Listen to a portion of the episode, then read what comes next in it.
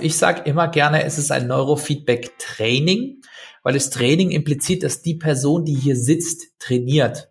Und nicht ich bin der Therapeut, der das Gehirn umprogrammiert, sondern die Person macht das Training. Ich sage auch immer wieder gerne den Leuten, Sie sind der, der hier arbeitet. Ich sitze ja nur außen rum und, und stelle das Zeug ein, aber Sie machen ja die eigentliche Arbeit. Das war Philipp Heiler. Mein Name ist Simon Schubert und du hörst Perspektive Gesundheit. Der Podcast mit andersdenkenden Experten sowie Machern und ihren Geschichten, wie sie etwas verändern. In dieser Folge gibt Philipp Einblicke, wie er zu dem Thema Neurofeedback kam, über die Entstehung seines Unternehmens, welche Herausforderungen es gab und was er gelernt hat. Also, wer ist Philipp Heiler? Er ist Arzt, zertifizierter Neurofeedback-Therapeut, Gründer von Brainboost und hat seine eigene private Praxis für Neurofeedback in München. Er behandelt in seiner Praxis Kinder und Erwachsene mit psychischen Krankheitsbildern erfolgreich mit Neurofeedback. Die individuelle, persönliche Betreuung der Patienten sowie eine sehr hohe Behandlungsqualität sind ihm dabei besonders wichtig. Brainboost hat er zusammen mit seinem Bruder Tobias Heiler gegründet. Sie verstehen sich als absolute Experten auf dem Gebiet des Neurofeedbacks und Neurotechnologien. Sie besitzen ein weltweites Alleinstellungsmerkmal, indem sie die Darstellung der Technologien immer weiter verbessern und Neuroapplikationen sowie eigene Neurofeedback-Spiele sowohl in 3D als auch in virtueller Realität für ein noch effektiveres Training entwickeln. Lass uns mit der Geschichte von der Entstehung von Brainboost starten. Also ich habe Brainboost vor, ich sag mal ungefähr vier Jahren haben wir begonnen, das Ganze zu planen. Und ich habe es mit meinem Bruder zusammen gegründet. Ich selber bin Arzt vom Hintergrund. Ich war damals noch im Studium und mein Bruder ist Sportwissenschaftler und hat einen Master in Wirtschaft. Also auch über Sportwissenschaften so ein bisschen eine Verbindung zu dem ganzen Thema Wellness, sportliche Leistungsfähigkeit, aber auch Gesundheit. Und wir sind damals tatsächlich über Neurofeedback als Technologie gestolpert, also über die Möglichkeiten, Gehirnaktivitäten zu analysieren, ähm, auszuwerten und vor allem, das fanden wir das Spannende, das auch zu trainieren. Also über das Neurofeedback den Leuten wirklich zu helfen, zu lernen, auf diese Gehirnaktivitäten einzuwirken. Das können wir nachher noch kurz besprechen, wie das genau funktioniert. Aber dieser Gedanke hat uns einfach sehr fasziniert. Dann haben wir einfach mal geguckt, wer bietet es denn schon an, haben gesehen, das gibt's eigentlich seit 50 Jahren, die Forschung dazu. Das heißt, wir haben das jetzt auch nicht erfunden, aber wir fanden es super spannend und haben uns gedacht, hey, das ist doch eigentlich so spannend und kann so vielen Leuten helfen. Das müssen wir einfach den Leuten zugänglicher machen. Und dann haben wir eben geguckt, was, wo kann man das lernen, wie kann man das lernen, wo kriegt man so ein Gerät her und haben damit einfach mal so ganz lean, Startup-mäßig angefangen, Website in zwei Tagen auf WordPress zusammengeschustert, einen ersten Flyer gemacht und uns einfach mal ein Büro angemietet in einem Business Center und gesagt, wir versuchen uns einfach mal damit loszulegen. Und ähm, ich konnte dann als Arzt, ich hatte dabei die Approbation, das war Anfang 2016, konnte da als Arzt ähm, das dann auch anbieten als Therapie. Und da war dann vielleicht damals das erste Learning. Wir wollten sozusagen eigentlich am liebsten mit Brain Boost losstarten, so wie wir jetzt mit Brain Boost dastehen. Das heißt, dass wir Neurofeedback und Neurotechnologie quasi für jedermann anbieten, für verschiedenste Projekte und so weiter. Aber wir haben damals schnell gemerkt, wenn wir uns nicht am Anfang sozusagen fokussieren auf auf eine Zielgruppe, wo wir, die wir leichter erschließen können, die vielleicht schon Interesse an Neurofeedback hat. Also wenn wir am Anfang versuchen, das, was wir machen, für alle Leute anzubieten, dann fühlt sich keiner angesprochen am Ende. Das heißt, wir mussten den Brain Boost Traum, sage ich mal, erstmal ein bisschen hinten anstellen. Ich habe mich erstmal auf meine Praxis für Neurofeedback fokussiert. Patienten als Zielgruppe, wo es Neurofeedback schon schon gibt, die schon mal darüber stolpern. Das sind vor allem Kinder mit ADS, Erwachsene mit Depressionen, Epilepsie, Schlafbeschwerden, sowas in diese Richtung, haben dann damit begonnen, sozusagen uns selbstfinanziert aufzubauen. Und jetzt so dreieinhalb Jahre später, sage ich mal, steht sowohl die Praxis ganz gut da, als auch Brainboost ist an der Stelle, wo es eigentlich meiner Ansicht nach sein soll.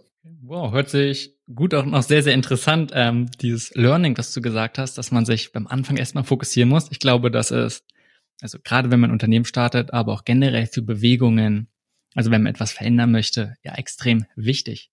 Sich erstmal gucken, welche Zielgruppe kann man irgendwie erreichen, welche ist schon bereit dafür und dann erst weiterzugehen. Also gut.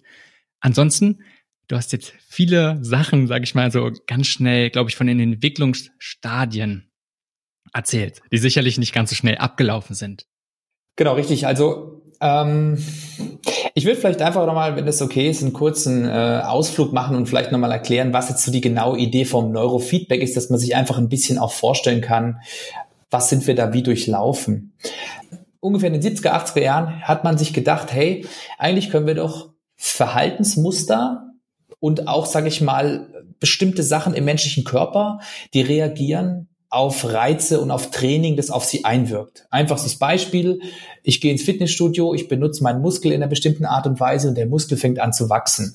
Oder anderes Beispiel, ich habe ein Haustier und das trainiere ich dadurch, dass ich ihm dann, wenn es was Gutes macht, gebe ich ihm eine Belohnung, wenn es was Schlechtes macht, dann halt keine Belohnung. Das heißt, äh, durch, durch diese Reize durch Belohnungen, die ich an der richtigen Stelle setze, kann ich das Verhalten von einem Tier zum Beispiel oder auch von einem Menschen natürlich modifizieren. Und dann kam man eben auf die Idee zu sagen, hey, das müsste doch auch mit Gehirnaktivität und mit dem Gehirn als Organ funktionieren. Das müssten wir doch irgendwie hinkriegen, dass wir dieses Gehirn so ein bisschen in die eine oder andere Richtung schubsen können.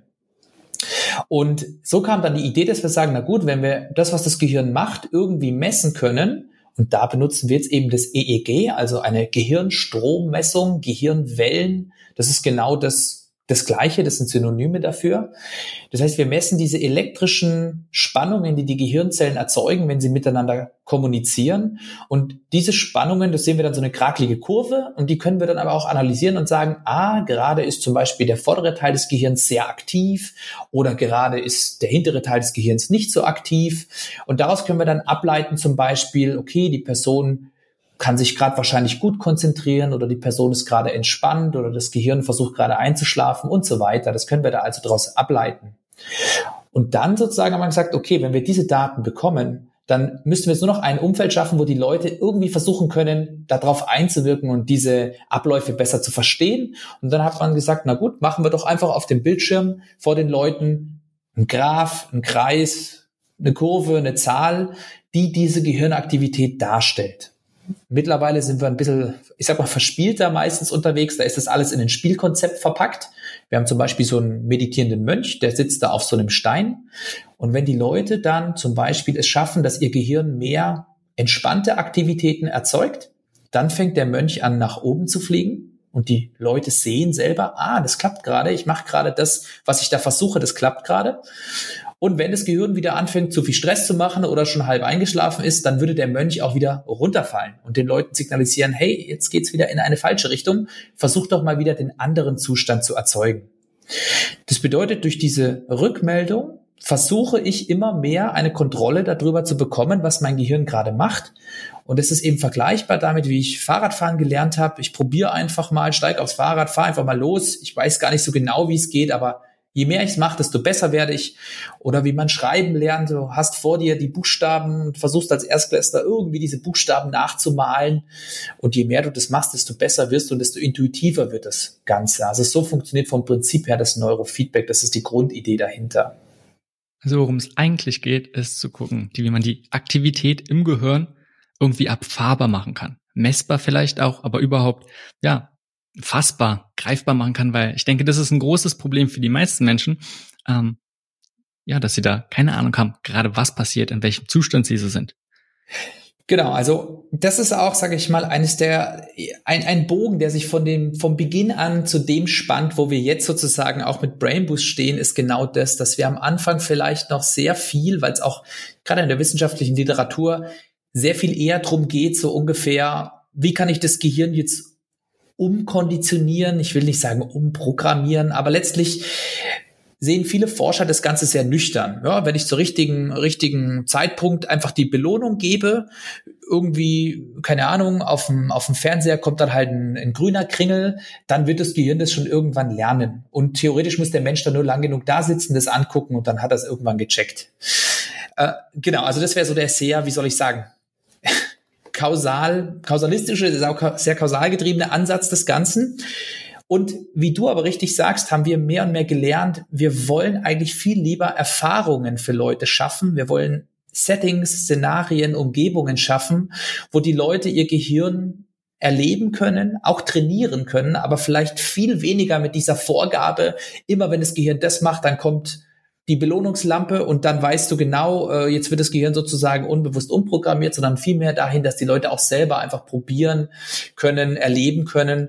Und deswegen haben wir eben auch vielleicht diesen Bogen gemacht von am Anfang, wo du bei einem Krankheitsbild ja auch sehr genau vorgegeben hast, was will ich wie erreichen. Du weißt auch sehr genau, was im Gehirn wahrscheinlich nicht so gut funktioniert, wo will ich ansetzen, in welche Richtung will ich das bewegen.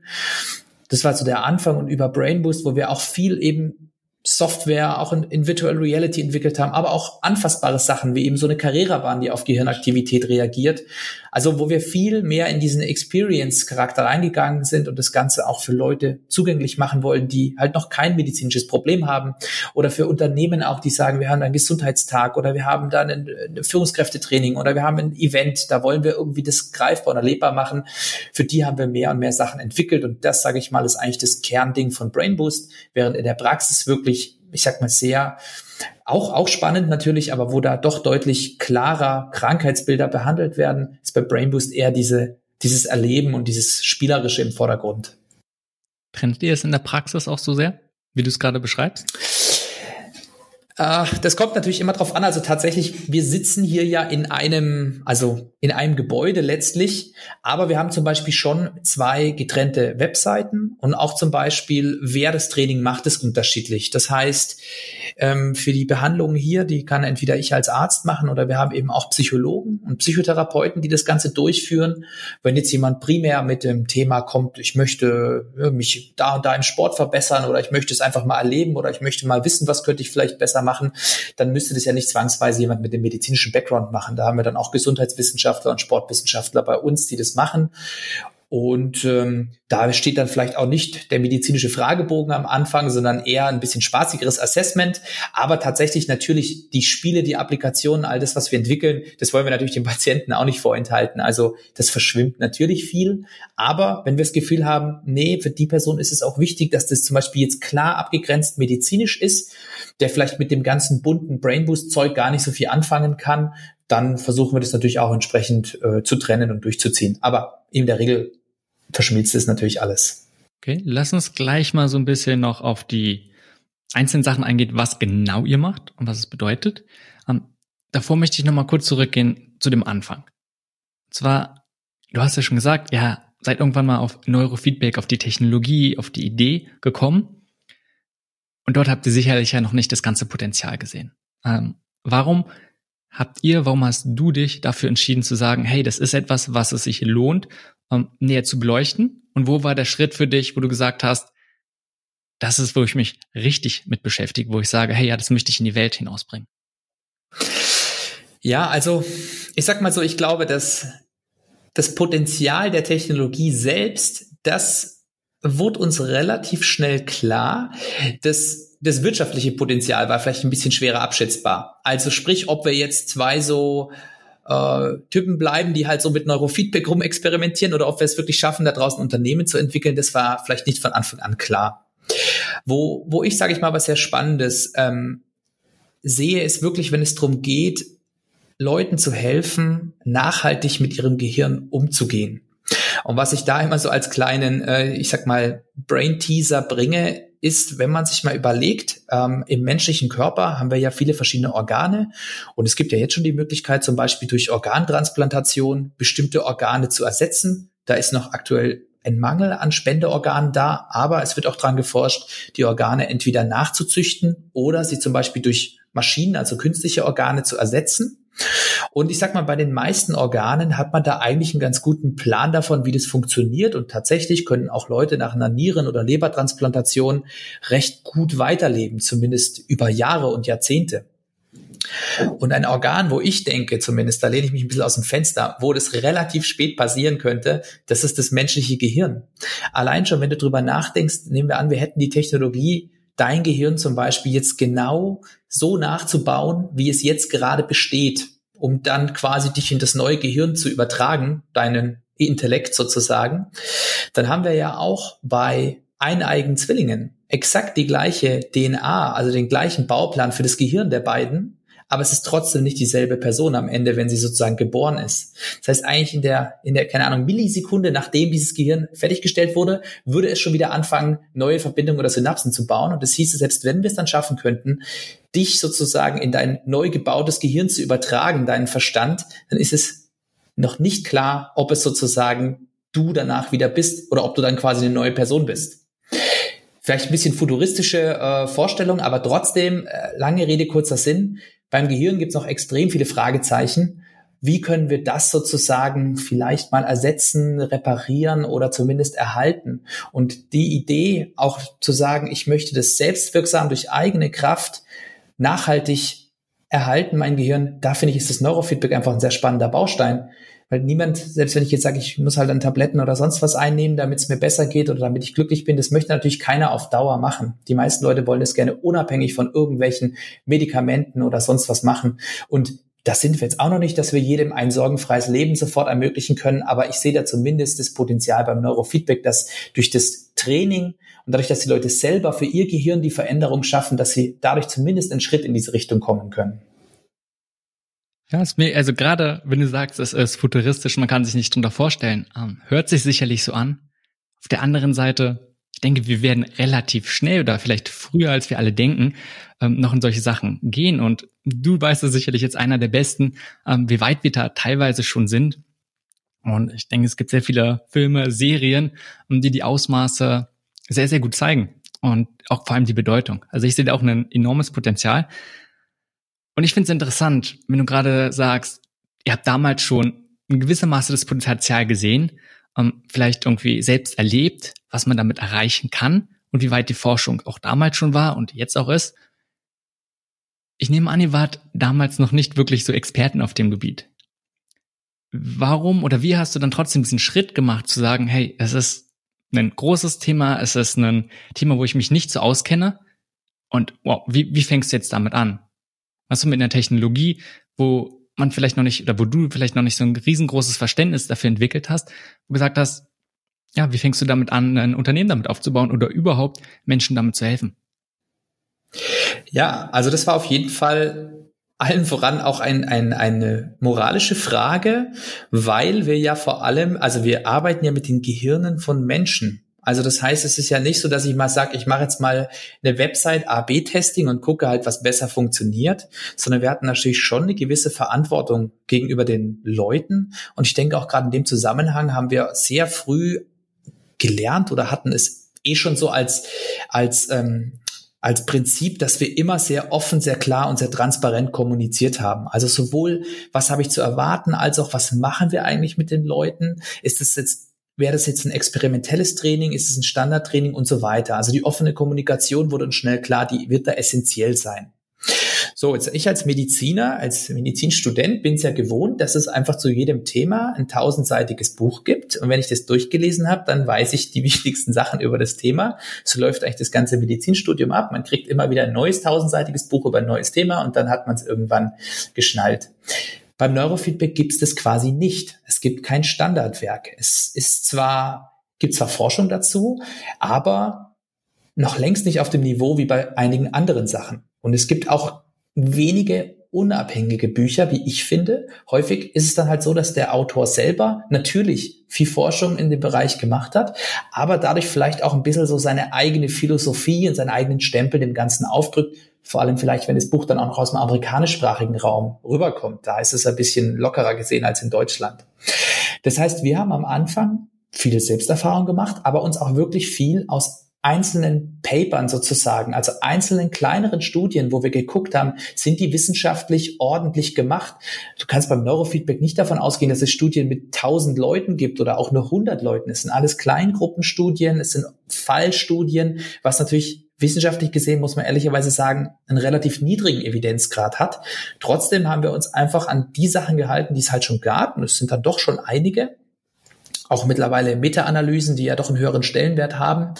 Und haben, sage ich mal, nach bestem Wissen und Gewissen angefangen, diese Sachen auch mit unseren Patienten klar zu kommunizieren. Hören Sie zu, basierend auf der und der Studie würde bei diesem Symptom dieses Training Sinn machen. Wir würden das so und so monitoren, überprüfen. Sind Sie damit einverstanden, dass wir das jetzt mal angehen und nach fünf, sechs Sitzungen gucken, Passt es weiterhin für Sie?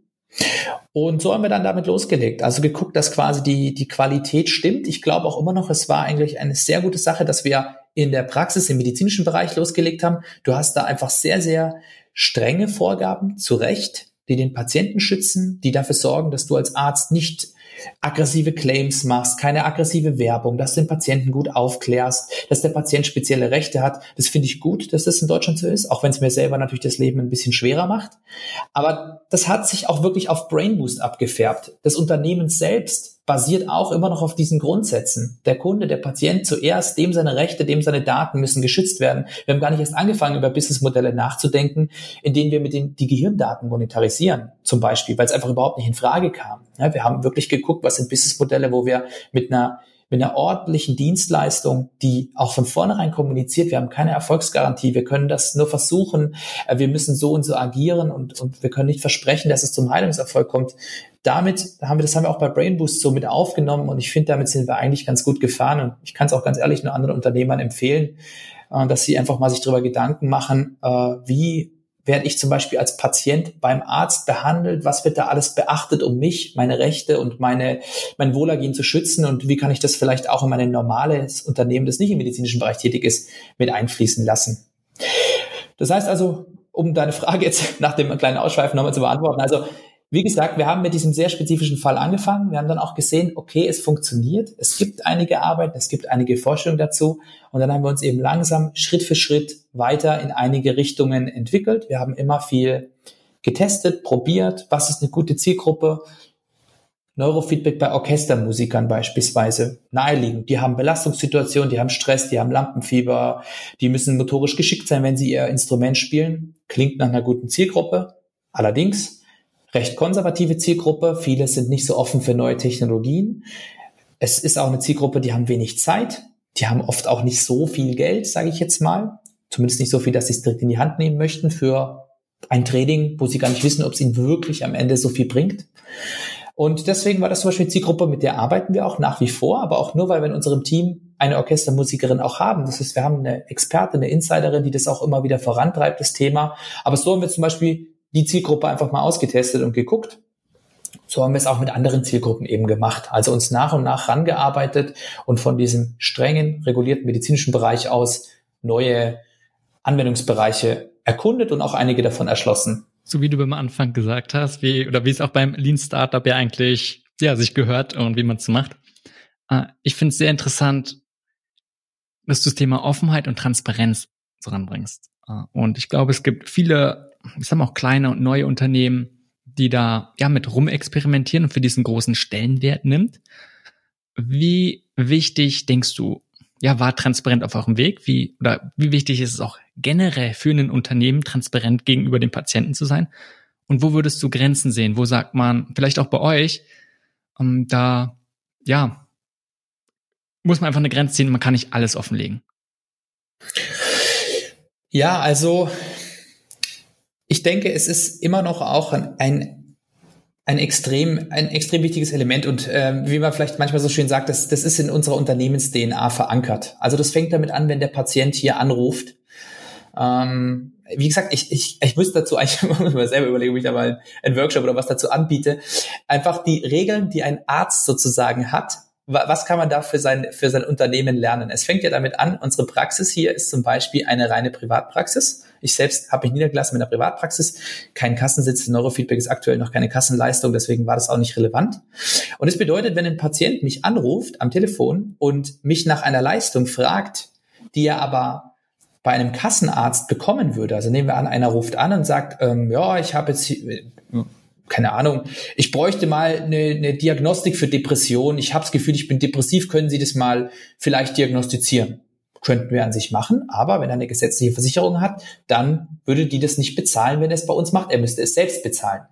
Das bedeutet, ich bin dann als Arzt verpflichtet, dass ich dem Patienten am Telefon als erstes darauf hinweise, dass er diese Leistung, die er von mir haben will, bei einem, wenn ich es mal so nennen möchte, Konkurrenten oder Wettbewerber, ich würde lieber sagen Kollegen, aber im Businessbereich bei einem Wettbewerber da bekommen Sie diese Leistung sozusagen umsonst. Da übernimmt es Ihre, Ihre Krankenkasse. Bei mir müssten Sie das selber bezahlen. Da möchte ich Sie jetzt als erstes mal darauf hinweisen, bevor wir weitersprechen.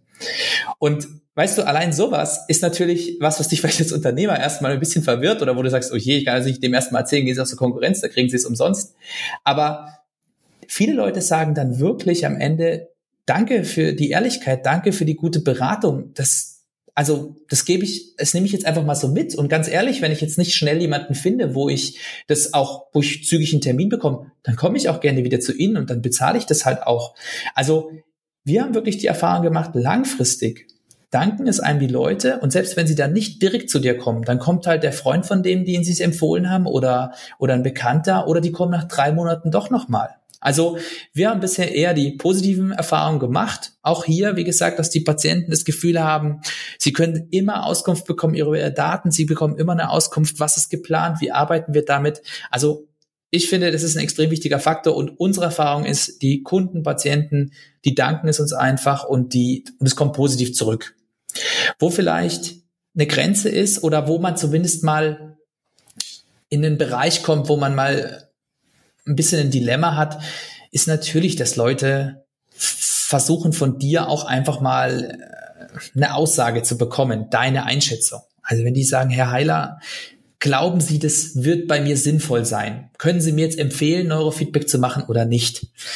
Dann stehe ich natürlich da und muss sagen, ich kann dem nicht einfach empfehlen, ja, machen Sie das auf jeden Fall, ich muss ja meine Entscheidung auf was basieren, auf irgendwelchen Fakten, auf irgendwelchen Erfahrungen.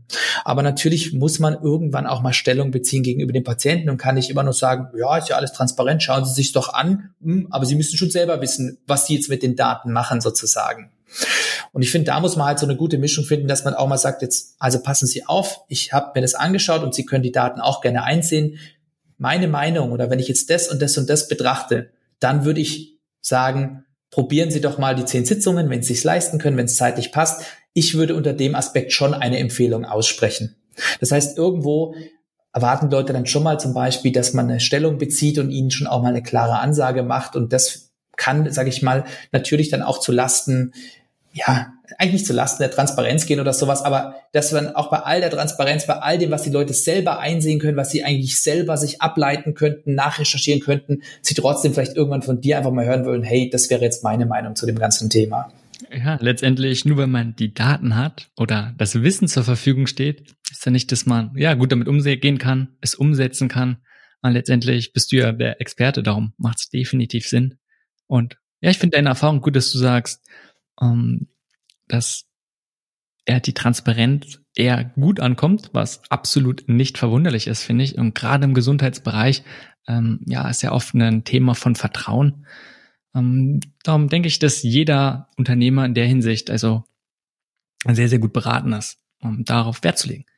Ähm, ich lass uns überschwenken so ein bisschen zu dem Thema, ja, oder was ihr macht, zu den Konzepten von Brain Boost.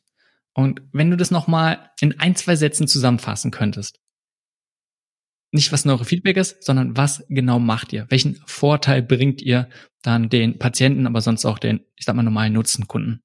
Ja, also fangen wir damit an, was, was wollen wir als Brain Boost zumindest jetzt mittelfristig erreichen? Was ist so unsere, ich sag mal, unsere Mission für die, für die nächsten Jahre? Wir wollen es schaffen, dass mentale Fitness oder mentales Wellbeing, das Wort mag ich fast noch lieber neuerdings, mentales Wellbeing, dass das den gleichen Stellenwert bekommt wie körperliche Fitness. Und zwar sowohl in der Gesellschaft als auch bei jedem Einzelnen, als auch in Unternehmen, als auch in Verhalten, Alltagsgestaltung, Routinen und so weiter. Das Thema, mein Gehirn soll gesund, leistungsfähig sein und ich muss mich damit wohlfühlen, das soll einfach mehr und mehr in der Gesellschaft eine Wichtigkeit finden. Und dafür arbeiten wir als Brain Boost mit verschiedenen Methoden, darunter auch Klassiker wie Meditation, Achtsamkeit, Workshops, Seminare, aber eben als so Besonderheit, als USP halt die Verbindung mit der Neurotechnologie.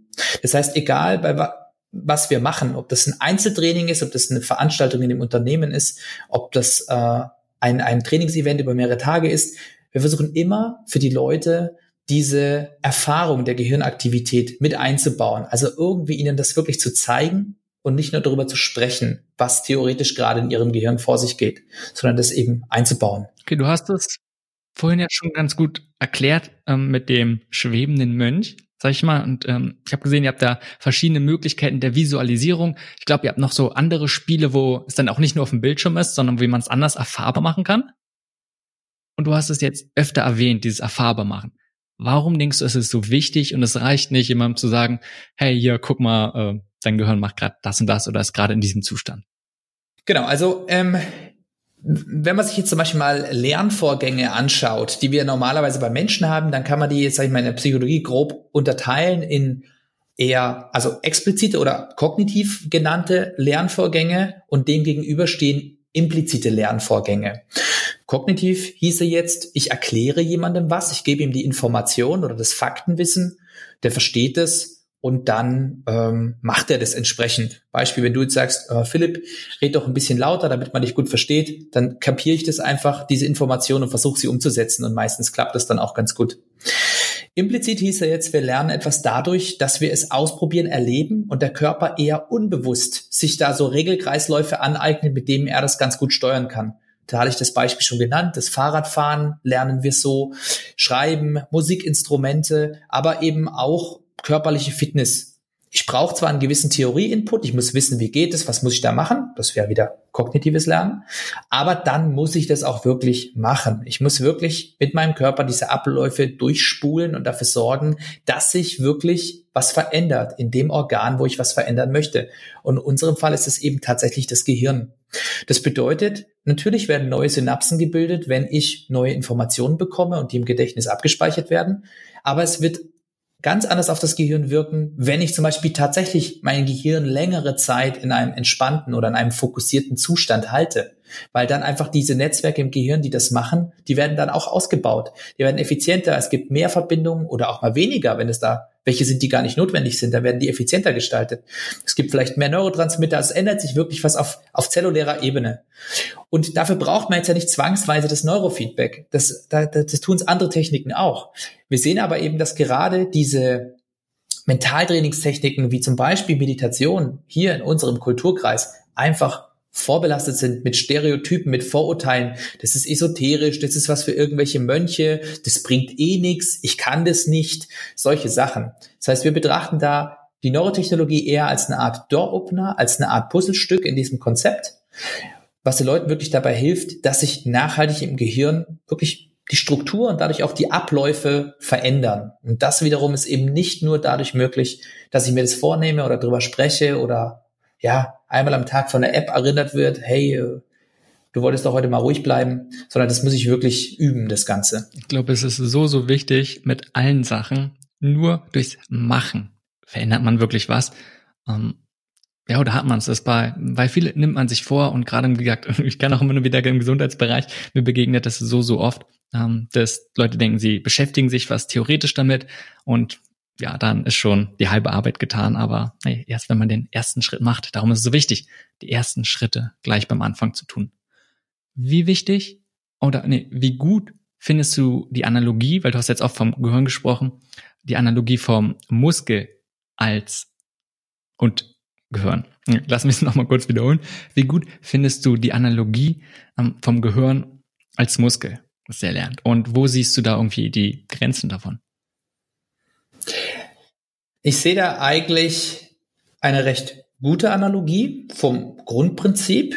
Erstmal zu sagen, na ja, das Gehirn ist jetzt mein Organ wie jedes andere. Das heißt, da sind bestimmte Abläufe drinnen, die im besten Fall auf dem Level funktionieren, wie ich sie halt bisher gebraucht habe. Siehe Muskel. Wenn ich jetzt bisher halt kein Leistungssportler bin, oh, dann ist der Muskel halt auf einem Trainingsniveau, wo ich sage, das reicht, dass ich nicht umfall oder auch mal zwei Stockwerke hochlaufen kann. Aber mehr war bisher ja gar nicht unbedingt nötig, also wurde das auch nicht automatisch sozusagen hingebaut. Dann zugleich muss ich natürlich wissen, wie wirken, wenn ich den Muskel trainieren will, wie wirken da bestimmte Trainingsreize drauf und ähm, und also dieses und wie trainiere ich den Muskel überhaupt richtig? Also ich brauche schon ein gewisses Wissen darüber, was kann ich überhaupt machen und dann eben natürlich das Training des Muskels, dadurch passiert da was. Und da gibt's ja auch wieder Unterschiede und so ist es beim Gehirn ja natürlich auch. Nicht jeder Trainingszustand ist immer optimal für alles oder nicht jeder Zustand.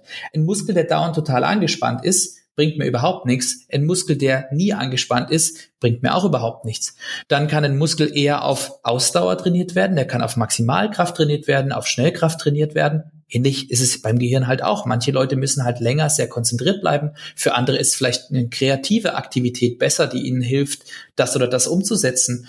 Und zugleich sind natürlich vielleicht manche der Eigenschaften beim einen leichter, beim anderen schwieriger trainierbar. So ähnlich haben wir es natürlich auch beim Gehirn. Es kann halt einfach nicht jeder eine super lange Konzentration aufrechterhalten, genauso wie nicht jeder sofort in den Kreativzustand wechseln kann. Und auch das Training ist dann nicht unbegrenzt offen, sage ich jetzt mal. Also bis dahin, finde ich, klappt die Analogie, Analogie ganz gut. Und vor allem bringt es das Gehirn mal so ein bisschen von diesem Podest runter. Oh, das Gehirn, das ist ja so ganz was Besonderes. Aber gibt jetzt auch noch ein paar Sachen, wo ich sage, da unterscheidet sich vielleicht. Also das erste ist, dass wir beim Gehirn natürlich genau dieses Aufeinanderprallen haben von, das sind eigentlich viele unbewusste Prozesse, ähnlich wie auch im Muskel. Also zum Beispiel die Blutversorgung des Muskels muss ich ja nicht steuern. Und zugleich aber kann ich einen bestimmten Teil davon bewusst adressieren, so wie ich einen bestimmten Muskel ja auch bewegen kann. Zumindest einige davon. Und es ist im Gehirn natürlich auch so. Aber im Gehirn denken halt viele Leute, dass der bewusste Anteil extrem groß ist. Vielleicht ähnlich groß, wie sie denken, dass er bei dem Muskel ist. So ist es aber beim Gehirn nicht. Und dadurch entstehen natürlich sehr viele Vorurteile. Wer sich nicht gut konzentrieren kann, der ist zu faul, zu doof, äh, nicht motiviert genug oder äh, der, ja, wie auch immer. Das wird er nie lernen, das kann der ja gar nicht. Wenn der sich nur mehr anstrengen würde, dann würde das schon klappen. Da entstehen also sehr schnell die, die Meinung oder die Idee, wenn ich es nur mehr versuchen würde, dann müsste es doch eigentlich gehen. Und das bei den Leuten rauszukriegen, ist bei vielen eine relativ große Aufgabe. Also man traut dem zu viel zu beim Muskel hat man das mittlerweile eingesehen. Wenn ich zu jemand komplett untrainierten sage, ey, willst du morgen Marathon mitlaufen, sagt er auch, also Entschuldigung, wie soll ich denn das machen? Ist doch klar, dass ich das nicht kann und das würde auch jeder verstehen. Beim Gehirn ist man da noch ein bisschen weit weg. Und was auch noch eine besondere Sache ist, wenn ich jetzt Übungen mit dem Gehirn mache, dann ist das ja das Organ, das trainiert werden soll, also das Gehirn selbst. Und zugleich muss aber das Gehirn selber auch überprüfen, mache ich das Ganze denn korrekt?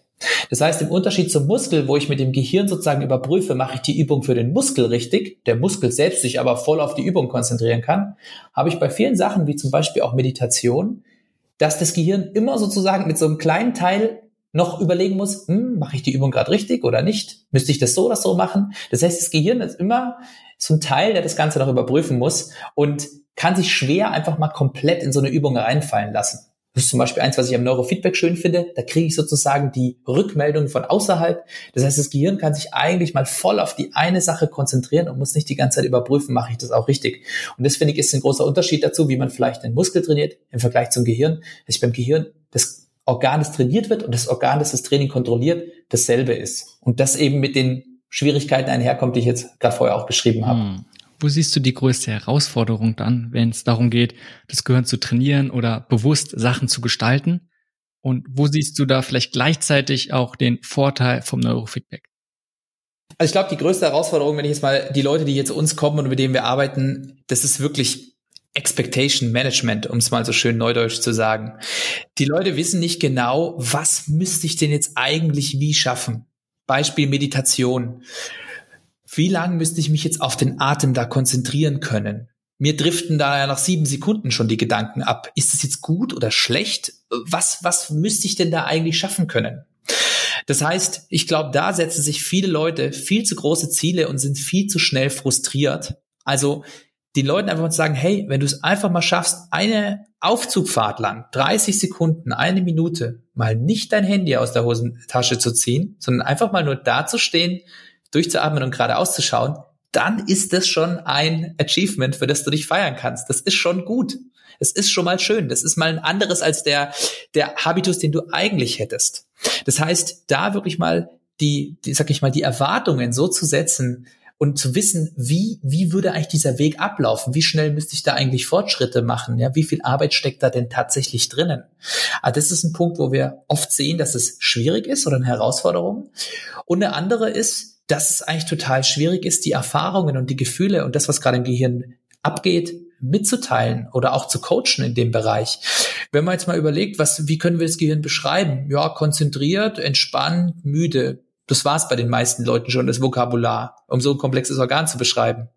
Das heißt, wir sehen das zum Beispiel durch das Neurofeedback oder überhaupt durch die EEG-Analyse, wir ein viel breiteres Sprachspektrum bekommen, weil wir in einzelnen Aktivitäten, die sind da so nach, nach griechischen Buchstaben benannt, sprechen können, Alpha, Beta, Gamma, Delta, Theta und so weiter. Das bedeutet, es sind alles verschiedene Aktivität, Aktivitätszustände. Und wir sehen, wenn wir das zum Beispiel mit den Leuten in dem Workshop zum Beispiel mal erarbeiten, dass wir dann ganz anders kommunizieren. Dann sagt der eine, ich glaube, für E-Mails bräuchte ich eher einen Beta-Zustand. Der andere sagt, oh, aber ich, ich habe das Gefühl, bei E-Mails bin ich eher in so einem Alpha-Zustand und so. Die reden also plötzlich ganz anders über die Sachen und können überhaupt mal anfangen, Erfahrungen auszutauschen über das, was sie zumindest glauben, was gerade in ihrem Gehirn vor sich geht. Also auch da kann einfach die Messung und das, das, das, das genauere Sprechen darüber, was da vor sich geht, denke ich, einen deutlichen Vorteil bringen. Oh, also das ist ein Aspekt, der mir gar nicht so bewusst war, finde ich mega spannend, aber macht natürlich Sinn. Und gerade wenn man gut erstmal alleine ist, dann ist es natürlich schwer, das fassbar zu machen, zu gucken, okay, wie fühle ich mich? Aber man fühlt ja, aber jemandem anderen es verständlich zu machen, ähm, ist in der normalen Kommunikation schon sehr, sehr komplex mit allen Sachen. Und natürlich solche Zustände, ähm, ja, ist sehr, sehr schwer. Also finde ich gut, also dass es darum geht, erstmal ein bestimmtes Vokabular den Leuten in die Hand zu geben, eine Möglichkeiten, sich darüber auszutauschen. Was, wenn wir jetzt noch ein bisschen auch nochmal abschwenken, zu sagen, was erhoffst du dir oder ihr euch, ähm, was für einen Einfluss auf die Gesellschaft denn hat? Im Sinne von, du siehst es jetzt und ja, wie, was siehst du für eine Veränderung, was für Hoffnungen hast du, ähm, wie es sich ja, entwickeln könnte? Ja, also was wir aktuell ähm, oder was ich hier so ein bisschen beobachte, und das freut mich sehr, das finde ich eine sehr positive Entwicklung, würde ich mal sagen, ist, dass wir uns so von einem typischen Unternehmen so ein bisschen in eine, eher eine Art Netzwerk oder eine Community oder so ein Ökosystem entwickeln. Das heißt, wir kommen mehr und mehr weg von diesem typischen, wie viele Leute arbeiten bei euch? Ja, fünf Vollzeitkräfte, drei Praktikanten, eher hinzu, wir haben ein ganz spannendes Netzwerk an an Leuten, mit denen wir auf unterschiedlichste Art und Weise zusammenarbeiten, als Freelancer, als Freiwillige, als Minijobber, die aber deutlich mehr machen, als äh, Provisionsabhängige, ähm, also mit, mit Revenue Sharing und so weiter. Also sprich dieses Aufbrechen von dem Unternehmen eher hin zu, ja, ich will jetzt nicht sagen einer Bewegung, aber so vom Prinzip her, dass wir wirklich sagen, okay, daran merken wir auch, dass dieser Impact von dem Thema, das wir hier behandeln, uns selber wichtiger ist, als jetzt zu sagen, wir bauen da jetzt ein, ein, ein möglichst ja, ein, ein Unternehmen auf in der, in der klassischen Unternehmensstruktur hin zu eher, wir wollen das Wissen und auch die Aufklärung und auch die Möglichkeiten eher rausbringen. Und was ich mir da wünschen würde oder erhoffen würde, ist Folgendes. Und damit ist es ein bisschen polarisierende Aussage. Was, was wir oft so bekommen, wenn wir das Leuten erklären, ist dann der, gut gemeinte Ratschlag. Ja, super. Wenn ihr es jetzt noch schafft, das in so ein Heimtrainingsgerät zu basteln, was die Leute per App machen können, dann läuft es ja wie geschnitten Brot bestimmt. Und da muss ich sagen, widerspreche ich gerne ein bisschen. Also ja, das wäre natürlich super. Aber wenn wir jetzt wieder mal die Analogie zum Sportmarkt ziehen, die wenigsten Leute kaufen sich für daheim ein paar Hanteln und sagen dann, super, körperliche Fitness abgehakt, ich habe mir ja schon mal zwei Hanteln gekauft, die kann ich jetzt ab und zu benutzen, das passt ja. Das wäre aber für mich die passende Analogie zu dem, was die Leute uns da vorschlagen, zu sagen, ja, mach doch mal so eine App weil wir einfach sehen, dass dieses Heimtraining und alles nur noch daheim zu machen, so ticken die Menschen einfach nicht. Ich denke, die brauchen eine Gesellschaft, die brauchen eine Infrastruktur, die brauchen diese Sachen zugänglich. Das heißt, wir müssen eher überlegen, wie können wir zum Beispiel eine Infrastruktur aufbauen, wie sie ähnlich wie bei Fitnessstudios ist. Ich habe eine monatliche Mitgliedschaft, die nicht zu teuer ist. Ähm, ich kann da hingehen, das ist schön dort. Ich kann da vielleicht auch mal, ich hänge da auch ab, weil ich da Freunde treffe. Ich lerne da was. Ich habe Zugang zu Trainern, zu professionellen Experten. Ich habe professionelle Maschinen, die mir dabei helfen. Ich habe Wissen, das ich dort bekommen kann. Wie können wir diese Infrastruktur aufbauen und nicht sagen, wie können wir jetzt möglichst dieses was wir machen, reduzieren, so dass sich dann Leute für 200 Euro für daheim kaufen können und wir über so eine Monthly Subscription von der App noch ein bisschen Geld abgreifen. Also die Entwicklung der Gesellschaft dahin, da sind wir wieder beim Punkt, diesem Thema Mental Wellbeing einen Stellenwert zu geben, dass die sagt, es lohnt sich eine Infrastruktur aufzubauen, das fände ich spannend und das wäre auch unser Ziel. Und wenn du doch da wieder guckst, weil dann heißt, ja, diese Geräte, wenn die das messen, da brauche ich ja so eine Paste, oh Gott, das ist ja, also stellt sich nicht jeder an, aber manche tun so, als wäre es das Schlimmste, was ihnen je passiert ist, dass sie da so eine, so eine Mütze aufkriegen. Die kriegen ja bei uns nicht so eine Vollmütze auf mit, mit 100 Elektroden dran, also ein bisschen was halt. Und, oh je, das ist ja ganz schlimm. Und wenn du dann mal überlegst, was du im Fitnessstudio alles machst, was du da anfasst, du schwitzt und so weiter. Es gibt eine ganze Industrie, die Sportartikelhersteller, die nur Zeug produzieren, das es dir leichter macht oder wo du schicker aussiehst, während du im Fitnessstudio bist, ja. Das ist eine ganze Industrie, die diese Produkte produziert. Und, und die Leute haben sich einfach damit angefreundet und sich darauf eingestellt und nutzen die und freuen sich, wenn sie da eine Marken Fitnessklamotten haben und was weiß ich. Und wenn du dabei jetzt 50 Jahre zurückschaust, da wäre das auch undenkbar gewesen. Da waren die Leute einfach noch nicht so weit, die Unternehmen waren noch nicht so weit, das war einfach überhaupt kein Thema. Da war das Fitnessstudio was für Freaks, Bodybuilder, weiß ich nicht was. Und da hat die Gesellschaft aber eine Entwicklung gemacht. Und diese Entwicklung, weg von, was ist jetzt die einfache Lösung, die ich jetzt akzeptieren würde, hin zu, wir setzen uns eher ein größeres Ziel und versuchen lieber, die Leute dafür zu begeistern und dafür zu sorgen, dass sie irgendwann selber erkennen, was es ihnen für einen Mehrwert bringt, sowas aufzubauen. Das ist unser Ziel und damit auch mein, mein Wunsch für die nächsten Jahre und auch Jahrzehnte wahrscheinlich. Es wird jetzt nicht so schnell gehen. Also ist es was du gerade beschreibst, wünschst du dir also eher ähnlich wie bei der Entwicklung von der Fitnessbranche, dass es genauso dann auch, ich sag mal, für mentale Fitness, für mentales Wellbeing ist und den ähnlichen Stellenwert bekommt? Genau, also so in der Richtung könnte man sich das vorstellen. Okay. Oder ich denke, das, ich denke, das, das wäre meiner Meinung nach, das müsste passieren. Weil die Leute, denke ich, ja doch irgendwie eine, eine Community brauchen. Die wollen ja nicht den ganzen Tag daheim hocken und ihr Gehirn optimieren. Glaube ich zumindest. Ja, definitiv. Die meisten wollen auch nicht für ihre sonst wie ihre Gesundheit oder für ihre Fitness tun. Ähm, ja. Ist, ist natürlich schwierig und ich fände es deswegen natürlich schöner, wenn man den Leuten den Mehrwert und das Positive aufzeigen kann und sie nicht und nicht, nicht so lange warten müssten, bis es wirklich ein medizinisches Problem gibt. Weil dann müssen sie leider und dann kommen sie ja auch. Ich fände es natürlich schön, wenn man vorher aufzeigen kann, was es Positives gibt und sie da abholen kann, bevor sozusagen ein Problem entsteht. Aber wie du auch sagst, es ist sicher nicht so, dass ja nur weil es Fitnessstudios gibt, jeder absolut gesund lebt. Aber äh, es ist zumindest mal, also in München hat zumindest jeder mal eine Mitgliedschaft im Fitnessstudio. Das ist ja auch schon mal ein erster Schritt.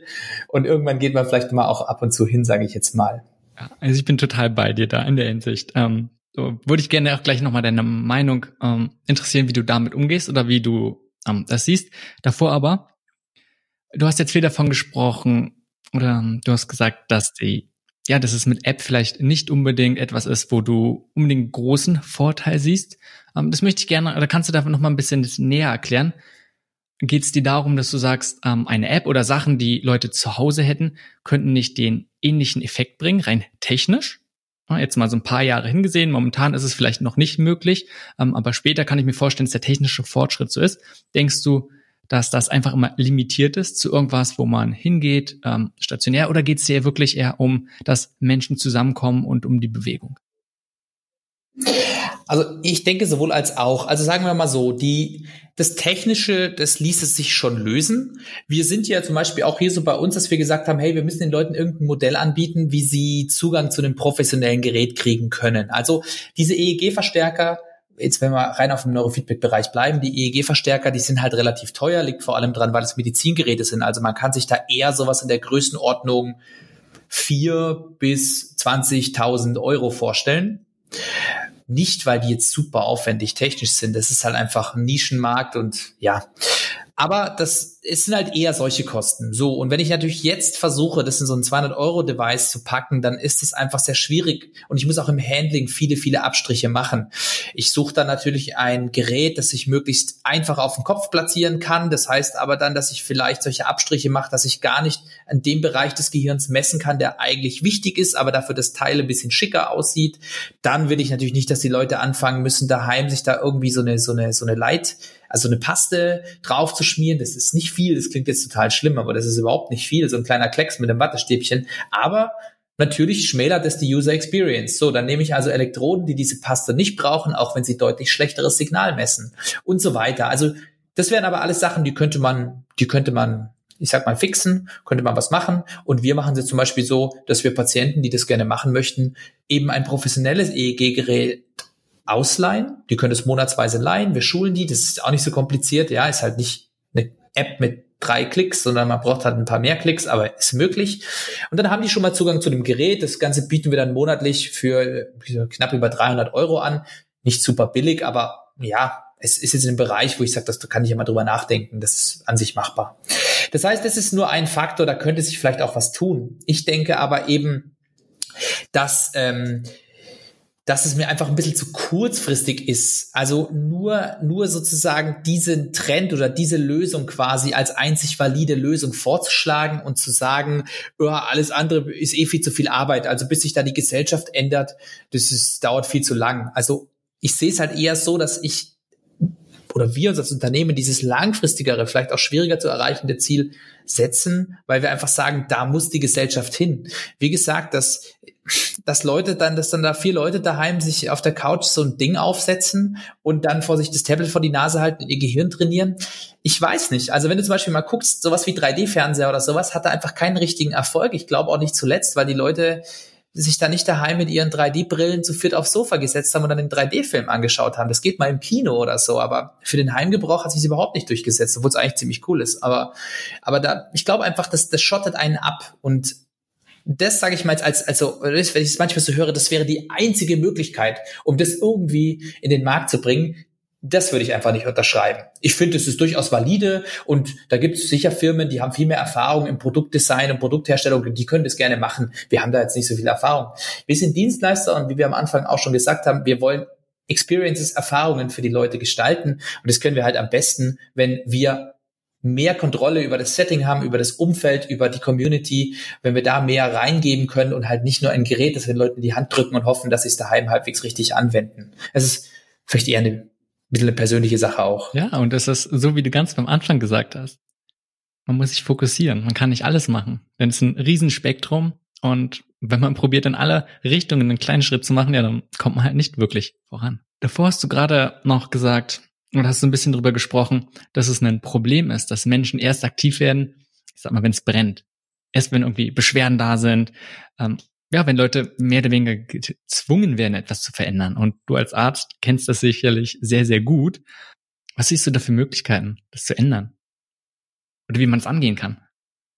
Ja, also ich bin ja immer ein Fan davon, nicht jetzt mit, äh, wie soll ich sagen, Geboten oder Verboten um die Ecke zu kommen, sondern wenn ich den Leuten einfach eine Alternative oder zumindest einen Weg aufzeige, die für sie einfach besser ist oder wo sie einfach ein positives Gefühl dabei haben, so dass eigentlich keine keinen Sinn macht, diesen Weg nicht einzuschlagen.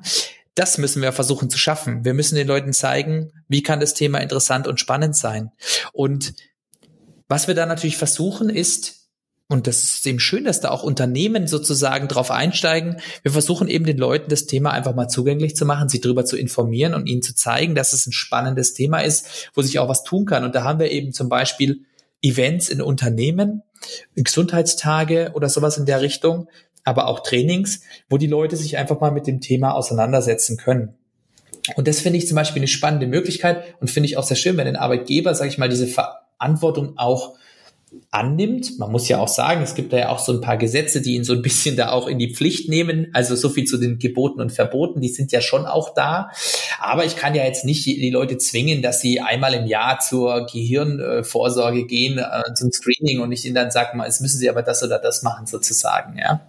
Also ich denke, es muss eben ein, ein, ein Gemeinschaftsprojekt ähm, werden, die Leute zu begeistern dafür und ihnen auch die positiven Seiten zu zeigen und die herauszustellen. Also wenn wir hier, wir haben ja auch schon mal Leute, die kommen her und sagen, ich habe eigentlich kein Problem, ich würde es trotzdem mal ausprobieren und dann nach, sagen wir, zehn Sitzungen oder sowas, sagen die, ey, ich merke jetzt erstmal wieder, wie wie glücklich ich wieder sein kann, wie ruhig und entspannt ich eigentlich sein kann, das ist mir vorher nicht abgegangen. Aber jetzt, wo ich es wieder habe, merke ich erstmal den Unterschied zu vorher. Das heißt, das ist da eben natürlich die Schwierigkeit, ohne den Leuten zu viel zu versprechen, ihnen aber schon auch sagen, hey, es gibt nicht nur, wenn du auf minus fünf bist, kommst du wieder auf null zurück, sondern auch wenn du jetzt bei eins oder zwei bist, so von der von der von der Skala der Happiness, sage ich mal, vielleicht kommst du ja auf drei, vier oder fünf und es es bereichert einfach deine Lebensqualität und deine Lebenserfahrung.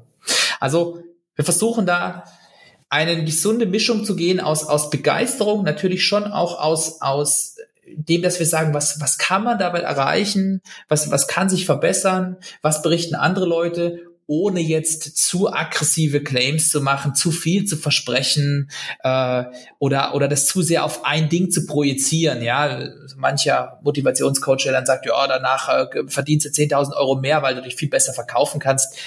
das mag sein, aber das ist ein sehr spezifisches Thema. Wir versuchen da eher zu sagen, wie, wie, wir gehen einfach davon aus, die meisten Leute, die das hier machen zum Beispiel, die sagen dann einfach, das hat mich einen Schritt weitergebracht und ich fühle mich jetzt besser als vorher. Das können wir nicht versprechen, aber das versuchen wir eben, das versuchen wir auch bei dir sozusagen. Wir versuchen dir dabei zu helfen, dass du das auch schaffen kannst. Mhm. Also was ich raushöre, dass du die Leute, die kein Problem haben, die vielleicht noch nicht Bewusstsein hast, irgendwie dazu bringst zu sagen, ja, ich probiere es mal aus, dass sie es dann selbst erfahren und dann möglichst ja eine Veränderung sehen, einen Vorteil sehen, ohne gleichzeitig dann zu viel zu versprechen, zu große Versprechungen zu machen. Und ich kann mir vorstellen, dass es eine sehr große Herausforderung ist, jemand, der absolut kein Problembewusstsein hat, um, da vielleicht einfach nicht diese Bereitschaft hat zu sagen, ja, ich probiere es einfach mal aus, denn lass uns ehrlich sein, die meisten Menschen sind einfach ja beschäftigt. Um, was hat sich bei dir bewährt, dann zu sagen, dass Leute einfach dazu kommen und sagen, sie probieren es aus? Ja, jetzt muss ich gerade selber mal überlegen, was, wenn ich so an so Kandidaten denke, die einfach, wo du erst Gefühl hast, die sind wirklich rein aus dem Interesse hier, ne? Weil wir versuchen ja niemanden zu überreden, weil ich gar nicht weiß, was ich ihm überhaupt versprechen soll, ja. Ich, dass die meisten kommen vielleicht eher ähnlich wie ich damals angezogen von dieser Idee, einfach zu sagen, hey, wie du sagst, viele sind beschäftigt, manche sagen vielleicht auch, ja, aber die ein, zwei Stunden die Woche Zeit, die könnte ich mir eigentlich nehmen und die investiere ich jetzt einfach mal vermeintlich in mich. Die investiere ich einfach mal in was, was ich einfach noch nie ausprobiert habe. Das heißt, das ist vielleicht ein Versprechen, das wir den Leuten machen können. Die Art und Weise, wie das Gehirn mit dem Neurofeedback interagiert und und auch wie, wie, wie sozusagen es die Informationen da serviert und aufbereitet bekommt, das hast du normalerweise durch, durch nichts anderes in dieser Form. Das heißt, es ist nicht einfach nur mehr von irgendwas, was ich vielleicht schon mal gemacht habe, sondern es ist wirklich mal einfach was Neues, was man ausprobieren kann, einen neuen Kanal, den du einfach mal anzapfen kannst. Ob die Leute dann tatsächlich mehr Glück, mehr Entspannung empfinden, sich mit Entscheidungen leichter tun oder schneller einschlafen, was dann jedenfalls ihr Thema ist, das kann ich dann gar nicht so genau sagen. Aber ich denke, das, was aktuell zumindest noch für viele Leute der Motivator ist, ist Neugierde, oder auch, ja, das Gefühl, ich arbeite viel mit meinem Kopf, ich müsste ja irgendwas tun. Vielleicht schwingt da sogar schon so latent ein bisschen Angst sogar mit. Ob das jetzt eine konkrete Angst ist vor Burnout, vor Depression, vor Alzheimer, ich weiß es nicht. Aber das ist natürlich dann auch wieder die Frage, teilt man diese Leute dann wieder ein, dass die eigentlich schon einen gewissen Leidensdruck haben? Es ist ein bisschen schwierig. Also ich würde mal sagen, die Leute, wo ich das Gefühl habe, und da gibt's doch einfach ein paar, die sich die Zeit nehmen, die kommen aus reiner Neugier, aus dem Thema, ich möchte einfach selber was für mich tun, was Neues ausprobieren und einfach schauen und ich, ich investiere auch die Zeit und auch das Geld, das auszuprobieren und schaue einfach, was es mit mir macht, bewerte das ganz neutral, erwarte dabei nicht zu viel da gibt's zum Glück doch den einen oder anderen, der da um die Ecke ja, kommt. Was ich gut finde, du sagst also, Menschen nicht überreden, nicht dazu zwingen. Genau wie beim Anfang, wenn man startet, erstmal sowieso nicht probieren, sagen, ey, alle sind meine Zielgruppe, sondern wäre schon offen dafür. Und dann gucken, dass Leute dazukommen, die sich davon angesprochen fühlen und von alleine kommen. Und wenn die dann Erfolge machen, dann, ja, spricht es sich schon rum. Und dann kommen auch noch mehr. Also finde ich sehr interessant, dass du auch diesen Weg so gehst. Und ich habe das Gefühl, dass wir noch, wir haben jetzt viel schon ein bisschen oder darüber gesprochen, über Neurofeedback, aber noch nicht so ganz, was ist das Potenzial, was ist der Vorteil davon? Also was können Menschen, die das machen, die damit arbeiten, eher davon erwarten? Was können die erreichen? Was du hast jetzt schon angesprochen für Musiker zum Beispiel, ähm, aber wenn du mal so ein, so ein kleines Spektrum aufmachen könntest, was für Anwendungsmöglichkeiten gibt es dabei? Genau, also auch hier möchte ich es nochmal kurz betonen, es ist, ich kann das nicht bei jedem Einzelnen versprechen. Ja, so wie ich nicht jedem, der mal ins Fitnessstudio geht, versprechen kann, dass er 10 Kilo Muskelmasse anpackt in 10 Wochen. Aber ja, wie du sagst, einfach mal, was, was, was gibt es so für Anliegen? Also, eigentlich ist es übergeordnete Ziel beim Neurofeedback, das Gehirn flexibler zu gestalten. Das heißt, wir möchten, dass das Gehirn schneller in die Zustände wechselt, die für die jeweilige Situation angepasst sind und länger in diesen Zuständen bleiben kann, ohne zu viel Energie dabei zu verlieren. Das könnte jetzt konkret heißen, ich versuche einen, einen negativen Zustand zu reduzieren. Das ist insbesondere sowas wie Anspannung, Stress, Angst. Also das kann gehen von, ich habe Angst vor Präsentationen, ähm, ich habe Prüfungsangst, ich habe Auftrittsangst, ich habe grundsätzlich so ein Unwohlsein, ich habe so ein bisschen so ein neurotische Ader, ja, ich muss immer kontrollieren, ich muss denke immer, irgendwer denkt was über mich so. Es sind so Gedanken, die eigentlich überhaupt keinen tieferen Sinn haben, die total fehl am Platz sind, aber irgendwie werde ich die nicht richtig los. Also das ist zum Beispiel ein Punkt. Dann, ähm, ja, ganz klassisches Thema, konzentriert bleiben, Konzentration, je leichter die Konzentration fällt, je eher ich bei einer Sache bleiben kann, ohne durch mich selbst oder durch äußere Sache abgelenkt zu werden, desto leichter fällt es mir auch und desto motivierter bin ich natürlich auch, das Ganze zu machen. Wir hatten da zum Beispiel auch jemanden, der hatte, also da haben wir gemessen, dass das Gehirn egal wie anspruchsvoll die E-Mail war, die er da gerade geschrieben hat, das Gehirn hat quasi immer Vollgas gegeben. Das heißt, egal ob der nur in so eine kleine Terminabstimmung gemacht hat oder ob das jetzt ein schwieriger englischsprachiger Vertrag war, das Gehirn hat quasi immer volle Pulle Energie gegeben. Und da haben wir eben speziell geübt, dass das Gehirn adäquater reagiert, wenn bei einer E-Mail, die sehr einfach ist, das Gehirn eigentlich gar nicht so viel Energie verbrauchen müsste, dann haben wir geübt, dass es da leicht in einen Zustand wechselt, der eben nicht mehr so viel Energie frisst und sich aber trotzdem auf den Punkt konzentrieren kann, wenn es darauf ankommt.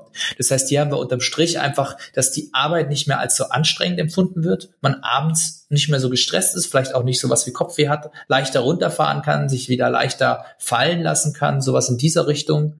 Wie kann ich mir das vorstellen, diese Übung, was du denn gemacht hast? Das hört sich sehr interessant an. Genau, wir haben die tatsächlich, also wir haben die erstmal ein bisschen äh, spielerisch abstrakt gemacht, aber dann haben wir die tatsächlich sehr, äh, also sehr alltagsnah gemacht. Das bedeutet, der hat sich hier an den Schreibtisch gehockt, an meinen Computer. Ich habe den an EEG angeschlossen. Dann haben wir eben definiert, welche Gehirnströme wir sozusagen als noch adäquat werten, zum Beispiel für eine E-Mail, die nicht so viel Aufmerksamkeit erfordert. Und dann hat er seinen E-Mail-Client aufgemacht und ich habe ihm quasi mit der Neurofeedback-Software so ein Fenster über diesen E-Mail, über sein E-Mail-Programm gelegt. Und immer wenn das Gehirn in dem gewünschten Zustand war, dann konnte der ganz normal sehen und seine E-Mail schreiben. Und wenn das Gehirn rausgefallen ist aus dem Zustand, dann wurde ihm quasi der Bildschirm abgedunkelt durch dieses Fenster, das ich drüber gezogen habe. Das heißt, er hat quasi ganz intuitiv die Rückmeldung bekommen, hey, jetzt siehst du deine E-Mails nicht mehr, weil du, wenn ich es mal platt ausdrücke, zu gestresst bist. Das heißt, er musste, um die E-Mail wieder sichtbar zu machen, einfach wieder ein Stück runterfahren, wieder in den anderen Zustand reinkommen und sehe da, dann wird die E-Mail wieder sichtbar und er kann weiter schreiben oder weiter lesen. Das heißt, mit dem, wir konnten so relativ intuitiv das Gehirn auch unbewusst auf diesen Workflow trainieren. Okay, ich versuche immer wieder in diesen Zustand reinzukommen und den möglichst lang zu halten, wo ich dann zum Beispiel diese E-Mail beantworten oder überhaupt erst lesen kann. Das heißt, es war eine relativ alltagsnahe Übung in dem Fall. War das ungefähr nachvollziehbar? Definitiv. Ich finde es sehr interessant, weil es extrem praxisnah, als hätte ich gar nicht so erwartet, ähm, dass du oder dass ihr so sehr individuell auch darauf eingehen könnt. Ja, Fluch und Segen. Manche Leute, die äh, also die kommen hier schon reingerannt und sagen, ich will genau das üben, das müssen wir jetzt genau so machen, wo die sich aber oft viel leichter auf was Spielerisches einlassen können. Da einfach mal äh, ja, einen Film anschauen und beim Film läuft es dann ähnlich wie hier. Der Film wird entweder dunkel gemacht als Hinweis, hey, jetzt bist du nicht mehr im Zielbereich oder er wird halt wieder sichtbar. Also wir versuchen da eine gute Mischung zu finden und auch das halt relativ genau abzustimmen auf das, was der Kunde oder Patient halt gerade braucht. Okay, genau. Vorhin hast du auch das Wort Selbstwirksamkeit gesagt und ja, wie groß, wie wichtig denkst du, ist es? Oder ist es so, du sagst, das ist eins der größten, was das Ziel ist, ist die Person oder ist du die Selbstwirksamkeit erhöhst? Ähm, oder gibt es andere Faktoren, worauf du noch so achtest? Also das ist schon ein sehr zentrales Element bei uns. Das fängt allein schon bei der Kommunikation an. Also ich sage immer gerne, es ist ein Neurofeedback-Training, weil das Training impliziert, dass die Person, die hier sitzt, trainiert. Und nicht ich bin der Therapeut, der das Gehirn umprogrammiert, sondern die Person macht das Training. Ich sage auch immer wieder gerne den Leuten, sie sind der, der hier arbeitet. Ich sitze ja nur außen rum und, und stelle das Zeug ein, aber sie machen ja die eigentliche Arbeit. Und was da eben auch wichtig ist, die Leute, wir wollen ja, dass die ein eigenes Empfinden und Gespür wieder für sich selbst kriegen. Und wir wollen sie ja gerade nicht abhängig von der Technik machen. Das bedeutet, wenn wir dann zum Beispiel nach einer Sitzung sage ich, ja, so, das war's, sehr gut, stopp. Und die Leute drehen sich zu mir und fragen mich, und wie war ich? Dann sage ich, na, das müssen Sie mir jetzt sagen. Wie geht's denn Ihnen? Also, ich will natürlich auch nicht zu, wie soll ich sagen, zu geschert sein, wie man so schön sagt. Aber die Leute sollen ja genau lernen, selber zu analysieren und zu gucken, eine Wahrnehmung zu entwickeln, wie geht's mir eigentlich gerade, was passiert gerade, warum ist das gerade so und nicht mich danach fragen, was ich Ihnen jetzt hier vielleicht für Prozentwerte vorlesen kann, wie sich Ihr Gehirn verbessert oder verschlechtert hat. Also da sind wir beim Thema Selbstwirksamkeit. Die selbst sollen kapieren, sie verändern das Ganze. Sie müssen auch dafür sorgen, dass sie das in den Alltag hinaustragen, dass sie das nicht komplett wieder sozusagen, äh, wie soll ich sagen, über den Haufen schmeißen, alles, ähm, sondern die können das auch tatsächlich verändern. Ich kann ihnen das sozusagen nur dabei helfen. Also es ist schon ein extrem zentrales Element, weil wir wollen die Leute schon wirklich ja, dazu erziehen oder sie dabei unterstützen, dass sie kapieren, Sie sind es, die das machen. Es, ist, es wird dadurch nachhaltig, langfristig. Die sollen selber lernen, die Arbeitsweise ihres Gehirns zu verändern und das können sie dann auch ohne Neurofeedback raustragen und benutzen. Dass sie also nicht nur davon überzeugt sind, ist aber von ihren eigenen Fähigkeiten und dem, was sie verändern können, sondern auch noch von Anfang an, ja, sie unabhängig machen von dir und zu sagen, hey, sie sind es selbst, die gerade was machen, die trainieren und gleichzeitig einen Praxistransfer sicherstellen. Finde ich sehr gut. Ja, wenn ich da kurz noch einhaken darf, weil ich finde, das, das ist eine der spannenden Sachen, finde ich, am Neurofeedback, weil ich sehe ja, wir, wir, also Leute neigen ja dazu, sehr viele Sachen zu tracken. Die haben den Fitness-Tracker, schießt mich tot, aber das es fehlt so oft die Konsequenz daraus. Es fehlt so oft, was bedeutet das jetzt für mich? Was soll ich jetzt machen? Was kann ich jetzt ändern, wenn mir der Sleep Tracker jeden Morgen sagt, wie schlecht ich geschlafen habe? Da gibt's ja mittlerweile auch schon so ein paar Dinger, die einem dann irgendwas empfehlen. Das will ich auch gar nicht runterspielen. Das ist ja schon auch spannend. Aber das finde ich ist das Schöne so beim Neurofeedback. Wir machen eine Messung wir erheben einen Wert und genau damit arbeiten wir dann auch. Also genau damit arbeiten wir. Und das ist das Spannende, dass wir nicht nur irgendwas Abstraktes messen und dann für alle möglichen anderen Sachen Ableitungen machen, sondern wir können eigentlich genau anfangen mit dem, wo wir vermuten, was wir mit dem Patienten gemeinsam oder mit dem Kunden gemeinsam ja auch erarbeiten, wo wir vermuten, dass wenn sich da was ändert, dass das dann ihm hilft, damit genau können wir agieren und das, womit wir messen und tracken, ist das gleiche wie das, womit sozusagen das Training stattfindet. Und das finde ich eben auch eine sehr spannende Sache in dem Zusammenhang. Definitiv. Es hört sich jetzt alles immer so an. Natürlich, dass es so selbstverständlich und einfach ist. Aber natürlich sind da jahrelange Erfahrungen, die du machen musstest, die ihr im Team machen musstest. Aber wenn du mal zurückdenkst, was war, ja, was sind so ein, zwei der größten Learnings, die du machen musstest? Vielleicht auch Misserfolge, die ihr hattet?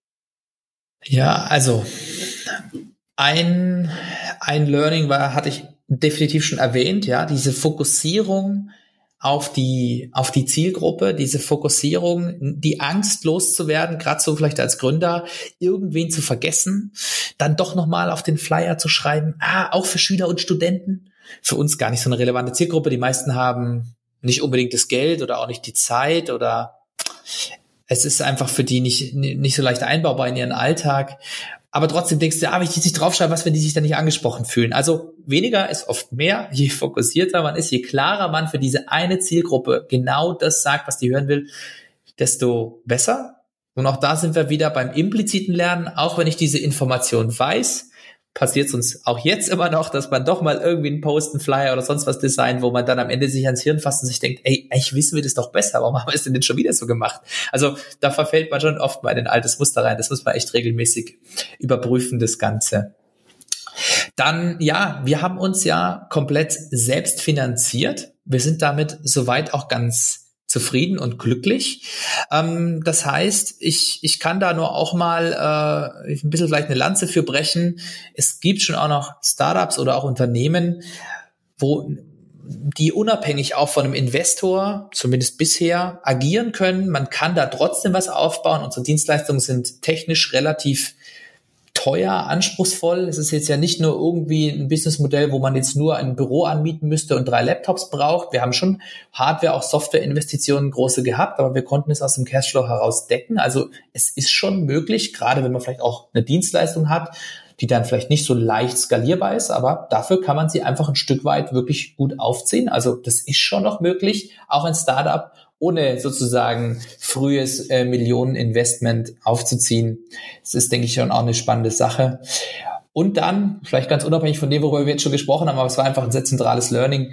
Ähm, das Team in einem Startup ist einfach extrem wichtig, dass das Team motiviert ist und dahinter steht. Und ähm, ich denke, es lohnt sich auch als Startup früh in Team und Teambuilding zu investieren. Das tut einem vielleicht gerade als selbstfinanziertes Startup ein bisschen mehr weh, weil man halt eh nicht so viel Geld hat. Aber wir hatten wirklich die Erfahrung gemacht, dass ähm, auch kleinere Gesten, Anerkennung dem Team gegenüber und einfach mal was gemeinsam machen, was vielleicht auch ein bisschen Geld kostet, einfach dafür gesorgt haben, dass hier ein ja, dass wir hier extrem gut zusammenhalten, gut miteinander arbeiten, ein gutes Teamklima auch haben und jeder sehr gerne hierher kommt. Und ähm, gerade wenn wir für Leute Erfahrungen schaffen wollen und ein positives Gefühl denen mitgeben wollen, dann ist es natürlich umso wichtiger, wer einem da vor der Nase sitzt. Also gerade so im, ich sag mal, im, High-End-Dienstleistungsbereich ist es halt total äh, wichtig und ich finde, es geht auch manchmal anderswo unter, wo man sich dann denkt, äh, wie war denn der jetzt drauf? Also wenn man sowas von seinem Team erwartet, muss man natürlich das auch entsprechend zurückspiegeln. Also das hört man vielleicht öfter. Wichtig ist, wichtig ist das gute Team. Aber also für uns hat es sich wirklich auch gelohnt, da früh rein zu investieren. Auch wenn man vielleicht denkt, ah Mist, dafür könnte man eigentlich eine Werbung schalten oder dafür könnte man eigentlich das machen. Das war, glaube ich, die bessere Investition langfristig hm. gesehen. Von dem, was du sagst, und jetzt von dem ganzen Gespräch, äh, habe ich immer wieder den Eindruck, dass es dir gar nicht nur darum geht, Neurofeedback irgendwie bekannter zu machen und darüber was zu erzählen, sondern ja, du erzählst ja auch viel über deine Geschichte. Gut, ich frage danach, aber die Art und Weise, wie du antwortest, habe ich den Eindruck, dass es dir ja um eine größere Art der Veränderung geht und nicht einfach nur, hey ja, wir möchten ein bisschen Neurofeedback voranbringen. Ist richtig? um es kurz zu beantworten, ja, ist tatsächlich richtig. Also ähm, auf jeden Fall, und da bin ich ja zum Glück auch nicht alleine. Wir, ähm, oder ich, also ich spreche es mal einfach nochmal für mich, weil da kann ich es auch sicher korrekt sagen. Ähm, das Neurofeedback, das war das war ein so ein Punkt halt, der uns geholfen, der, der für uns ein Einstiegspunkt war und den finde ich eben immer noch extrem spannend und ähm, aber wir, ja, also wir haben auf der Reise da auch, auch einfach extrem viele spannende Leute getroffen und es irgendwie geschafft, finde ich zumindest, uns hier eine, ja, eine Arbeit aufzubauen, Unternehmen aufzubauen, wo ich selber einfach extrem gerne herkomme. Also ich arbeite zumindest aktuell schon recht viel im Vergleich zu, oder andere Gründer kennen das auch, aber ich, ich arbeite jeden Tag sehr gerne. Also wirklich, jeden Tag komme ich sehr gerne her und ähm, und liebe jede Stunde, die ich auch in dem Unternehmen bin. Und ja, ich möchte schon was, was Größeres bewegen. Auf jeden Fall. Also das Thema gesellschaftliche Veränderung und, und auch Impact, fast schon wieder ein bisschen abgedroschenes Wort, ja, ich mag schon gar nicht mehr verwenden, aber Impact, ja, wirklich eine Änderung äh, hinzubekommen, das ist hier schon das Ziel. Und dann merkst du auch, also ich meine, ich glaube, es ist schon wichtig, dass man dabei authentisch ist und also das ist auch tatsächlich mein Ziel. Ja, ich meine, hätte ich jetzt gesagt, ich möchte irgendwie so, so, so einen sicheren Job mit einem ganz guten Einkommen, dann wäre ich halt ein normaler Arzt geworden, hätte mich nicht mit diesem ganzen Neurofeedback-Zeug rumgeschlagen sozusagen. Ähm, also diese, allein diese Entscheidung, weil da, haben mich ja auch die Kommilitonen angeguckt, wie wie so, als wenn ich eine Außerirdische habe, ich gesagt habe, ich mache das jetzt und die, die, also hier was vom Stuhl geflogen. Warum? Warum machst du das? Ja, also ich meine, ich bin ja als Arzt hier tätig, so ist es ja nicht. Aber natürlich sagen die auch, na ja, du kannst, du machst doch deine fünf Jahre Krankenhaus, dann lässt dich nie da irgendwo hier und, und, und schiebst eine ruhige Kugel so ungefähr. So easy ist es auch nicht, aber das, das kam für mich einfach nicht in Frage. Einfach nur zu sagen, ja, das mache ich jetzt halt irgendwie, spul das so ab, das wollte ich nicht. Und ja, deswegen ist es einfach für mich schön und auch, dass man es da auch noch andere Leute gibt, die sowas machen, die hier einfach mit dabei sein wollen. Das macht dann dann schon auch ein bisschen stolz, sage ich mal. Du, wir haben hier Leute, die, die kamen mal als auch als Patienten oder als, als Kunden und, und das sind auch, das sind Geschäftsführer und sonst was. Und wenn die dann mal sagen, hey, kann ich da irgendwie eigentlich mitmachen? Oder also wenn ihr mal ein Investment braucht, dann sagt er mir halt Bescheid bitte. Also das freut einen dann schon, wenn das auch wirklich so rüberkommt. Also deswegen, ja, wir, wir wollen hier wirklich ein bisschen mehr bewegen, als nur einfach jetzt möglichst viel Neurofeedback zu verkaufen und nutzen das halt eher als einen sehr, sehr spannenden Dreh- und Angelpunkt. Ich sage immer, das menschliche Gehirn und Neurotechnologie, das sind so die verknüpfenden Elemente von allem, was wir machen. Aber wir schauen ansonsten gerne in alle möglichen verschiedenen Richtungen. Danke für den Einblick. Ähm, wo siehst du momentan dann, das ist vielleicht ein bisschen, ich will nicht sagen brenzliche Frage, aber wie, sie, wie schätzt du die momentane Situation vielleicht in der Gesundheitsbranche, aber vielleicht auch generell die Gesundheitssituation in Deutschland so ein?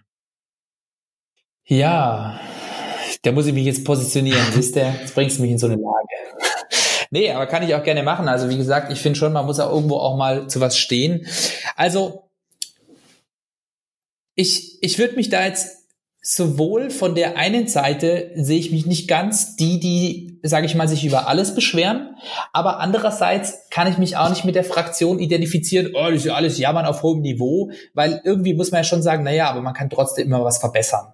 Also ich denke schon, dass wir hier eine sehr gute Grundversorgung haben, dass wir vor allem eine sehr gute evidenzbasierte Medizin auch haben, die vielen Leuten solide helfen kann. Und das ist schon auch das, wo wir mit dem Neurofeedback ein bisschen hin möchten oder mit dem, was wir machen. Ich erzähle lieber nicht von den fünf super Wunderfällen, die wir hier hatten, wo dann autistische Kinder plötzlich anfangen zu sprechen und sozusagen die Eltern überglücklich sind, sondern ich erzähle lieber von den 97 Prozent Fällen, wo wir einfach eine solide Verbesserung bei Leuten erreichen, wo wir einfach wissen, wir haben eine Möglichkeit, zumindest ein Stück weit den Leidensdruck zu reduzieren, etwas zu verbessern. Und ich finde, dass die Schulmedizin insgesamt vor allem auf das ausgerichtet ist, das finde ich jetzt grundsätzlich schon ganz okay, muss ich sagen. Das ist okay, da, davon finde ich nicht so sehr dran rumkritisieren. Ich finde aber, was ein gutes Modell wäre, wenn zum Beispiel jeder Patient die Möglichkeit hätte, einen bestimmten Betrag jährlich von dem, was er ähm, was die Krankenkasse bezahlen würde, selber zu entscheiden, wo der hingeht. Also nehmen wir an, du hättest 200 Euro oder sowas und wenn du halt sagst, na ja, ich habe das Gefühl, mir persönlich würde eine Neurofeedback-Behandlung oder sowas ähm, helfen, dann kannst du zumindest diese 200 Euro sozusagen für Neurofeedback ausgeben und das wird dann über deine Krankenkasse gedeckt. Also sowas wäre zum Beispiel eine Möglichkeit, vielleicht eine ganz gute Mischung zu finden, zu sagen, okay, es gibt diese Grundversorgung an Medizin, die, sage ich mal, 95 Prozent von Zeug relativ gut abdeckt und zugleich aber habe ich eine Möglichkeit als Patient, ohne dass ich das alles zusätzlich selber bezahlen muss, einfach mal einen individuelleren Weg zu gehen, ähm, wo ich das Gefühl habe, der hilft mir in dem Moment gerade weiter. Ja.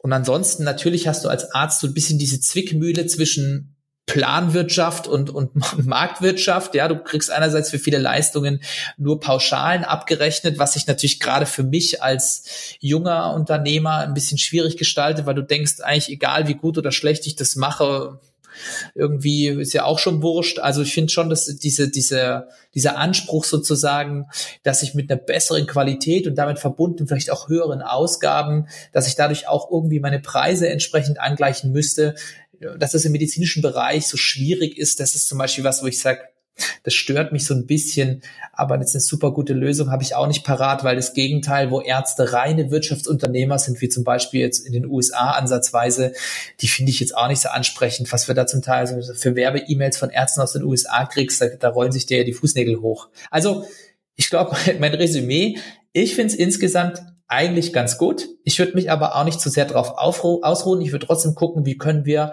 weitergehen, wie können wir auch Innovationen schaffen. Aber manchmal ist es vielleicht gar nicht so schlecht, auch erstmal zu überlegen, was ist denn denn mit Thema Datenschutz bei Telemedizin? Was ist denn, wenn jeder Fitness-Tracker sonst was alle meine medizinischen Daten sammelt? Also das, was uns so als, als Deutsche mal immer als zu konservativ, zu lahmarschig vorgeworfen wird, das finde ich manchmal auch gar nicht so schlecht, muss ich ehrlicherweise sagen. Ja, ähm, das ist immer eine vielschichtige Antwort und auch diplomatisch. Ähm, gefällt mir aber auch vor allem, wo du sagst, es ist nun mal nicht, ja, schwarz-weiß und in vielen Sachen ist nun mal viel dran und es ist komplex und gerade, ja, das Gesundheitssystem an sich ist sicherlich verbesserungsfähig. Ja, aber so einfach eine bessere Lösung zu finden und zu schaffen und vor allem dann auch umzusetzen, ist halt definitiv nicht. Und wo siehst du persönlich dann noch Potenzial für die Zukunft, ähm, Sachen von Neurowissenschaften, Neuro Neurotechnologie, ähm, aber von mir aus vielleicht auch für die ganze Gesundheitsbranche? Also, ähm, ich sag mal, im, im Bereich Neurotechnologie, da, da könnte ich halt mir vor allem vorstellen, wenn wir so mal den Trend der individualisierten Medizin aufgreifen, dass wir insbesondere bei Psychopharmaka oder auch also überhaupt Medikamenten, die das Gehirn beeinflussen können, dass wir da vielleicht ein bisschen präziser einschätzen können, welches Medikament könnte diesem Patienten helfen. Also sprich, wenn wir messen können, wie agiert das Gehirn eigentlich, und das sind wir noch nicht. Wir müssen da erstens, vielleicht brauchen wir andere Messtechniken noch, vielleicht reicht auch sowas wie eine Kombi aus MRT und EEG. Äh, und wir brauchen vor allem dafür halt, also künstliche Intelligenz, um diese Daten auszuwerten und Datenbanken aufzubauen. Aber ich denke, wenn wir da es schaffen, so Gehirnsignaturen von Leuten ähm, zu erstellen und dann besser auswählen zu können, welche Medikamente die wahrscheinlich auch nehmen könnten oder auch welche Therapien oder welche Nahrungsmittel oder was weiß denn ich. Also muss ja nicht immer ein Medikament die Konsequenz sein, aber da sehe ich großes Potenzial, vor allem, weil das EEG eine relativ günstige und weit verbreitete Technologie ist. Das heißt, das ist eigentlich sehr spannend, wenn man überlegt, dass man durch eine bessere Datenauswertung eventuell aus einer recht alten Technologie, EEG gibt es seit 100 Jahren ungefähr, aus einer recht alten Technologie ein sehr spannendes neues Tool machen kann. Sowas finde ich halt immer schön, auch im Sinne der Nachhaltigkeit oder des Upcyclings sozusagen, ähm, dass man sagt, wir haben eigentlich viele, viele EEG-Messgeräte. Wenn wir jetzt einfach mit Software-Nachrüstungen die Daten besser auswerten, dann können wir da vielleicht sogar sowas machen, wie bei jemand mit Epilepsie, sehr schnell das passende Medikament zu finden und nicht erst im schlimmsten Fall zwei, drei, vier verschiedene auszuprobieren. Da finde ich das Ganze sehr spannend. Ansonsten für die Medizin insgesamt ähm, unabhängig auch von der Neurotechnologie, denke ich schon, dass es äh, sehr spannend wird, wenn mehr und mehr künstliche Intelligenz in der Datenauswertung eingesetzt wird, den Arzt dabei auch unterstützt. Es, es fließen einfach viele Daten zusammen oder auch manchmal leider nicht. Die bleiben dann da liegen, dort liegen, da ist noch so ein Papierausdruck und so weiter.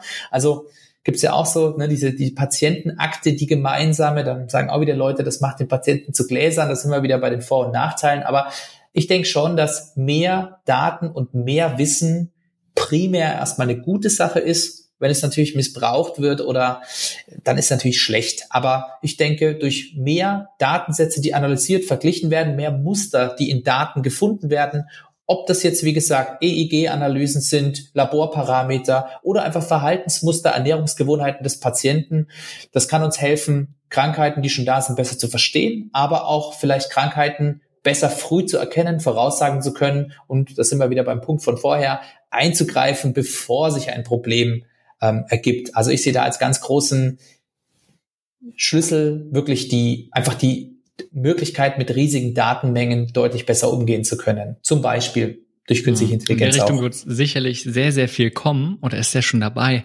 Was würdest du denn einem Arzt raten vielleicht, der sagt, er hört es jetzt und findet es interessant, hat in der Hinsicht noch nicht so viel Berührungspunkte, ähm, möchte ja aber vielleicht selbst davon das seinen Patienten zugänglich machen äh, oder ja irgendwie davon profitieren und irgendwas mitmachen, sag ich mal. Ja, das ist natürlich eine super Überleitung, ja, weil ähm, wir sehen uns hier bei Brainboost tatsächlich ähm, auch als ich sag mal einerseits als eine Art Spielplatz für Leute, die sich mit dem Thema auseinandersetzen wollen, andererseits aber schon auch als ähm, ja als Kooperationspartner, als jemand, der auch bei Projekten unterstützt. Das heißt von einem ganz simplen Setup, wie ein Arzt möchte gerne selber bei sich Bio- oder Neurofeedback anbieten zum Beispiel. Da haben wir ein Ausbildungskonzept, Schulungsunterlagen. Wir haben Geräte, die die Leute über uns beziehen können, in verschiedenen Modellen, vom Kaufen über Monatspauschalen und so weiter. Aber auch bis hin zu, ich möchte gerne das entwickeln oder ich möchte gerne diese Kooperation machen. Äh, da haben wir Anfragen von äh, ähm, eben Data Scientists, die sagen, oh, ich möchte gerne Masterarbeit zu dem und dem Thema machen.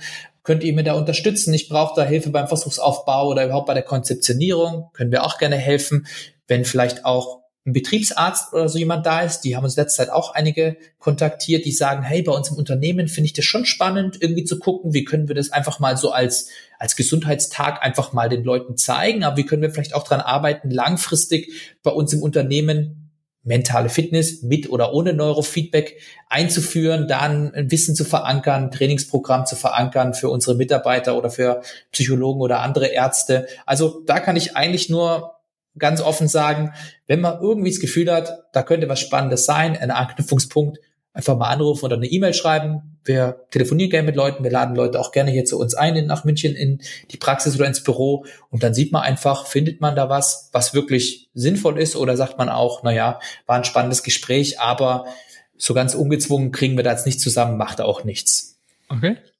äh, ja, es ist vielfältig. Ich werde auf jeden Fall nochmal gucken, ähm, dass ich ein paar Sachen verlinke, sowieso eure Website. Und das heißt, jeden, für den es interessant ist, der kann da auch mal raufschauen. Und wir haben jetzt vielleicht sehr viel über, ich sag mal, die Branche gesprochen und für Leute, die in dem Bereich tätig sind. Hast du auch einen Rat an, ich, sag, ich nenne es mal Privatpersonen, an die Anwender? Vielleicht, wenn sie sagen, wie könnten sie, ja, was ist der erste Anknüpfungspunkt? Also ich denke, ich hatte es vorher schon ja kurz erwähnt. Ähm, das Thema, wo, womit kann ich anfangen? Was sind Sachen, also was sind Sachen, die ich einfach mal, ähm, ja, wo, wo sind die Erwartungen nicht zu hoch? Womit kann ich anfangen? Was, was ist aber auch schon was, was ich wirklich leiste? Also ich sage ja, es gibt viel Informationen drüber, was wie funktioniert das Gehirn, was passiert da und so weiter. Das Machen ist einfach mal die Sache.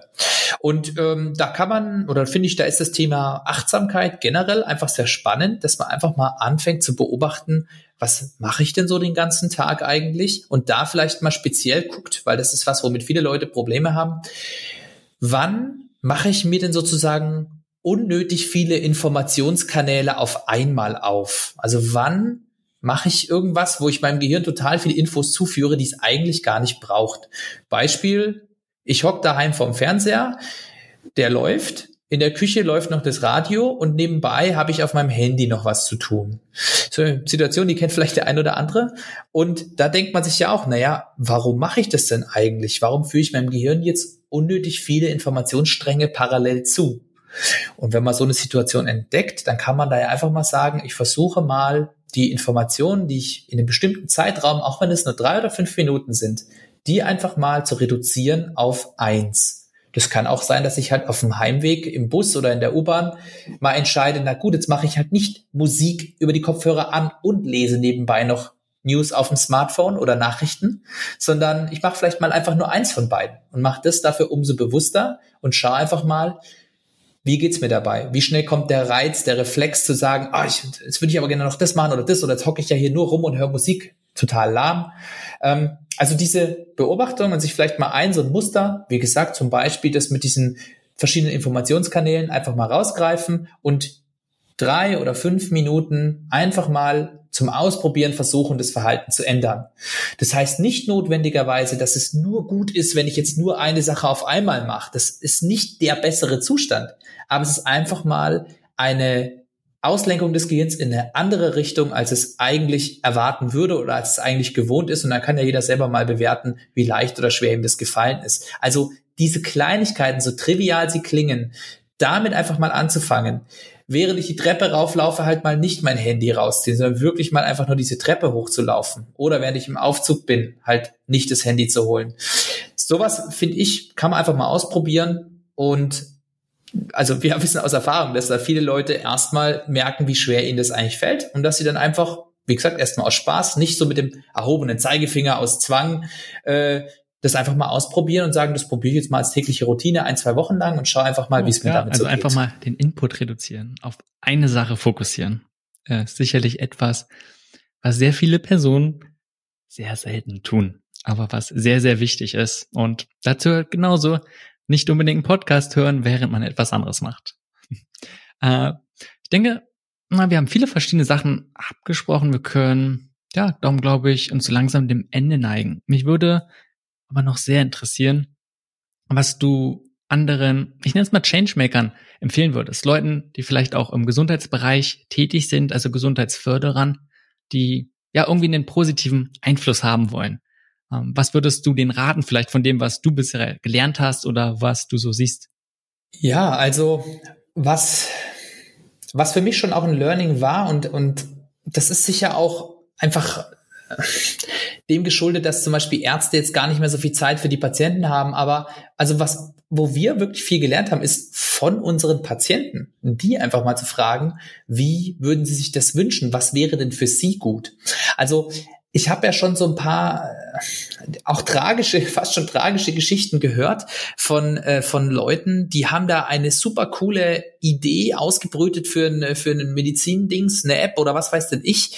Und das klang auch alles super, aber dann haben sie doch irgendwie gemerkt, oh, die Reglementierung verbietet es oder ups, Ärzte dürfen andere Ärzte gar nicht direkt empfehlen oder der Patient wünscht sich das gar nicht so sehr, wie ich dachte. Äh, die, die müssen nicht dauernd äh, Befunde teilen oder was weiß denn ich. Also da sind wir wieder beim Punkt, einfach mal auch wirklich sich die Zeit nehmen, mit dem Patienten hinzuhocken, zu fragen oder dem einfach zuzuhören. Wie sehen Sie das? Wo ist denn wirklich für Sie der Painpoint und nicht, wo ist irgendwas, was ich vielleicht konstruiere und mir denke, das wäre super gut und am Ende entwickle ich dann total dran vorbei. Und dann vielleicht auch noch, also sowas jetzt halt bei uns muss man auch mögen, aber ich sage es dir ganz ehrlich, ich bin da einfach mit 100% Commitment reingegangen in die Sache. Für mich war einfach klar, wenn ich das jetzt mache, dann ist die Arztkarriere erstmal hinten angestellt. So eine Facharztweiterbildung und sowas, da habe ich mich überhaupt nicht drum gekümmert. Ich habe mich voll auf das fokussiert, was ich hier mache, habe da auch in Kauf genommen, dass ich erstmal vielleicht nicht so viel Geld verdiene. Ähm, habe natürlich schon geschaut, dass ich jetzt nicht total untergehe, aber ich habe mich da wirklich 100% committed. Ich hatte meine meine Vision und auch wie ich vorher beschrieben habe, das, was, was mir eigentlich wichtig ist und wonach ich auch lebe und habe mich vor allem darum gekümmert, damit die Leute zu inspirieren und eben nicht mir ein Hintertürchen offen gehalten oder doch irgendwie geschaut, wie kann ich da oder da was aufbauen. Also das erfordert schon, äh, gibt auch schon die ein oder andere schlaflose Nacht, wo man sich dann da vielleicht dafür verflucht. Aber so hat es hier einfach funktioniert. Der Moment, weil ich hatte davor ja auch mit, mit zwei anderen Startups auch ein eigenes gearbeitet, der Moment, wo ich zu 100% committed habe und eben nicht, nicht nur über den Plan B schon wieder nachgedacht habe, da habe ich das Gefühl, da hat es auch angefangen okay, zu funktionieren. Mega gut. Also erstmal fragen, andere Leute fragen, Patienten, Kunden, potenzielle Zielgruppe und einfach gucken, wo ist ein Bedarf? Was braucht denn die Welt?